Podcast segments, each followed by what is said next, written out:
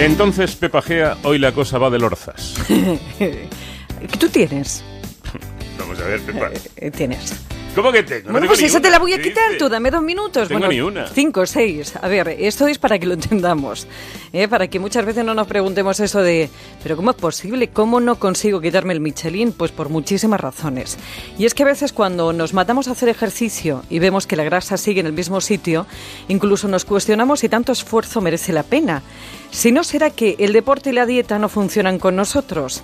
Así que, ¿qué es lo que estamos haciendo mal?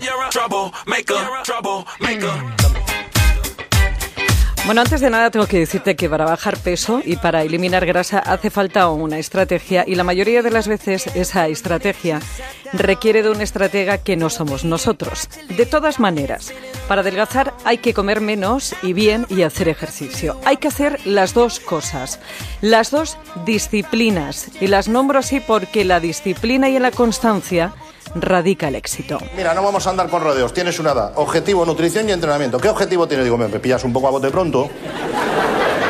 Pero por lo menos seguir vivo 15 años, que es lo que me queda de hipoteca. Pues eso, ejercicio y alimentación se complementan por dos razones. Una, porque si solamente haces dieta, te costará más adelgazar, ya que tu metabolismo basal no va a subir y tendrás que comer siempre poquito y muy ligero para que te engorde lo mismo. Y dos, porque si solamente haces ejercicio y no controlas tu ingesta, todas las calorías que quemes las volverás a recuperar quedándote prácticamente igual. Préstame atención porque ten en cuenta que perder un kilo de peso es el resultado de restar alrededor de 7.000 kilocalorías. Y eso se consigue de una manera muy sencilla. Primero hay que calcular cuál es tu gasto calórico diario. Imagínate que son unas 2.100 kilocalorías. Si cada día comes 350 kilocalorías menos de tu gasto calórico, comiendo pues eso, unas 1.750, a los 20 días habrás bajado un kilo de peso. Si le quitas 500 a tu consumo diario y solamente ingieres 1.600, pues en dos semanitas. Puede que la báscula no coincida con esto y que te hayas quitado más porque también pierdes líquidos o músculo. Ojito con esto que es muy importante. Si haces ejercicio, olvida la báscula y dale más importancia al volumen que vas perdiendo que al peso. Porque la grasa pesa menos que el músculo, así que fíjate más de eso, de la talla que del peso. Si pierdes peso, ¿eh? porque pierdes líquido, te vas a deshidratar. Y en cuanto bebas lo vas a recuperar. Y si lo que pierdes es músculo, cuidado porque además de encontrarte agotado, agotada, vas a disminuir de tal manera tu metabolismo basal, es decir, las calorías que tu organismo consume para mantenerse vivo, que terminarás diciendo eso de me engorda hasta el agua. ¿Qué va a venir? ¿Qué me vas a quitar? ¿Qué te vas a quitar? El pan. Te voy a quitar el pan. ¿Por qué? Dice, el pan engorda. Digo, eso es mentira. Tú dejas un kilo pan, vuelves y hay un kilo pan. El pan no engorda. Engordo yo que lo mojo en los callos. El embutido fuera, el queso fuera, el vino fuera, los chupitos fuera. Me dice, ahora te voy a decir alimentos buenos. Digo, no queda. Ring, ring goes the bell. Y es que no existe la dieta ideal para eliminar grasa de zonas localizadas ni ejercicio concreto que te quite totalmente el Michelin. Como el cuerpo está diseñado para sobrevivir, lo que va a hacer es evitar gastar la, la grasa almacenada. Primero, lo que hace es crear energía con la glucosa que tiene en sangre, que es muy poquita. Para que te hagas una idea, como el depósito de la gasolina, lo que tiene fácil.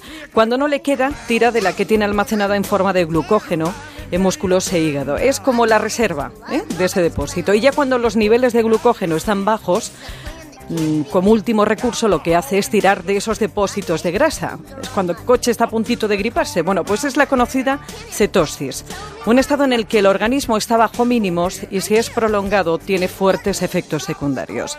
Por eso se dice que un esfuerzo físico de menos de media hora no sirve de mucho. Así que si lo que quieres es quemar grasa, el esfuerzo debe ser de larga duración, de unos 45 minutos o más. Pero claro, te estarás preguntando qué ejercicio, aeróbico, anaeróbico, lo mejor el ejercicio aeróbico, correr, andar rápido, nadar, bicicleta, que obliga al cuerpo a utilizar el oxígeno que genera eh, esa energía.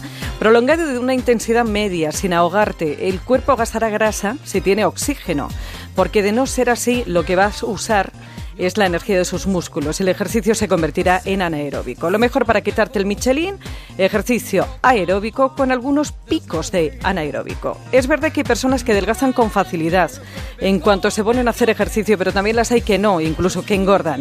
Y te dirás, ¿y entonces qué falla ahí? Pues falla Probablemente que la actividad sea demasiado floja. También que el ejercicio pues, te haga tener un hambre atroz y comas más. Y puede pasar también que creas que por hacer ejercicio eres inmune al engorde y te comas un establo de una sentada. Para perder esos depósitos de grasa que ni a escobetazos se van, hay también varias armas, pero todas se acompañan de control en la alimentación y el ejercicio. Hay muchos métodos.